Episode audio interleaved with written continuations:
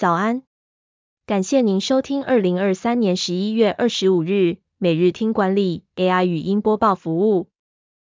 每周六早上七点，带您回顾本周最受欢迎的商业新闻和职场话题。欢迎您至 Apple Podcast 或 Spotify 搜寻每日听管理，并订阅节目，还能一次浏览过往集数。另外，只要在经理人官方 LINE 聊天室输入“听书”两个字，就能解锁限量的隐藏优惠。本周首则回顾的报道是：奥特曼确定重返 OpenAI，员工施压董事会，微软积极延揽，整起事件的全貌是：ChatGPT 支付奥特曼被解除 OpenAI 执行长职务后，经历了一连串波折，先是大约五百名员工写信表达抗议。投资人施压董事会要求让奥特曼重返，甚至微软也公开表示要为了奥特曼成立新部门。一连串传闻，最终在二十二日以奥特曼确定重返 OpenAI 执行长画下句点。奥特曼表示，这个决定是在新董事会和微软执行长纳德拉的强力支持下做出的，未来也将继续与微软保持密切的伙伴关系。第二则要带您回顾。奇异股价今年上涨近八成，直逼五十一年来最佳纪录。驱动力从何而来？美国奇异公司股价十六日上涨超过百分之二，创下五年多来的最高收盘价。分析师指出，奇异公司的上涨动力来自多个因素。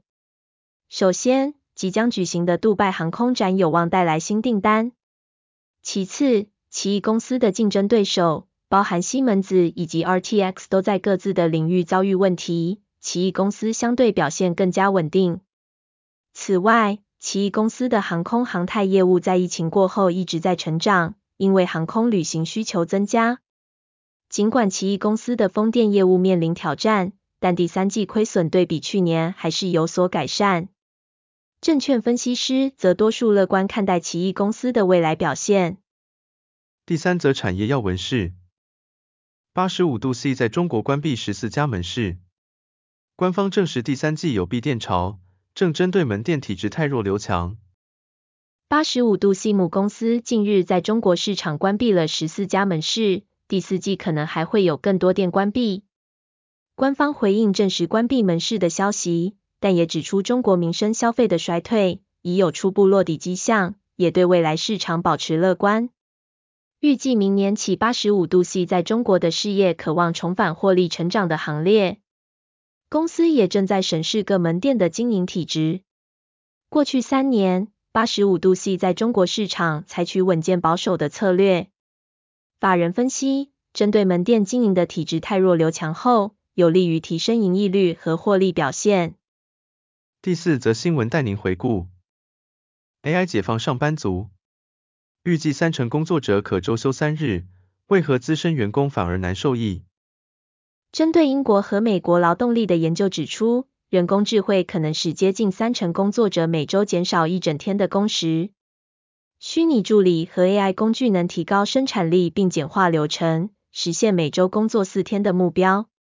善用生成式 AI 工具来协助工作。预计将使百分之二十八的工作者每周工作时间从四十小时减少到三十二小时。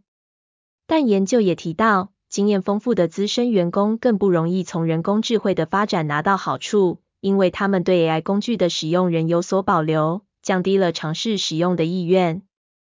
最后带您回顾如何打造一流企业，从巴菲特写给股东的信拆解两大领导秘诀。从巴菲特写给股东的信中，我们能拆解出巴菲特打造一流企业的两大秘诀。首先是吸引和留住优秀的经理人，让他们经营旗下不同业务，因为这些经理人往往已在其他公司证明了自己的能力。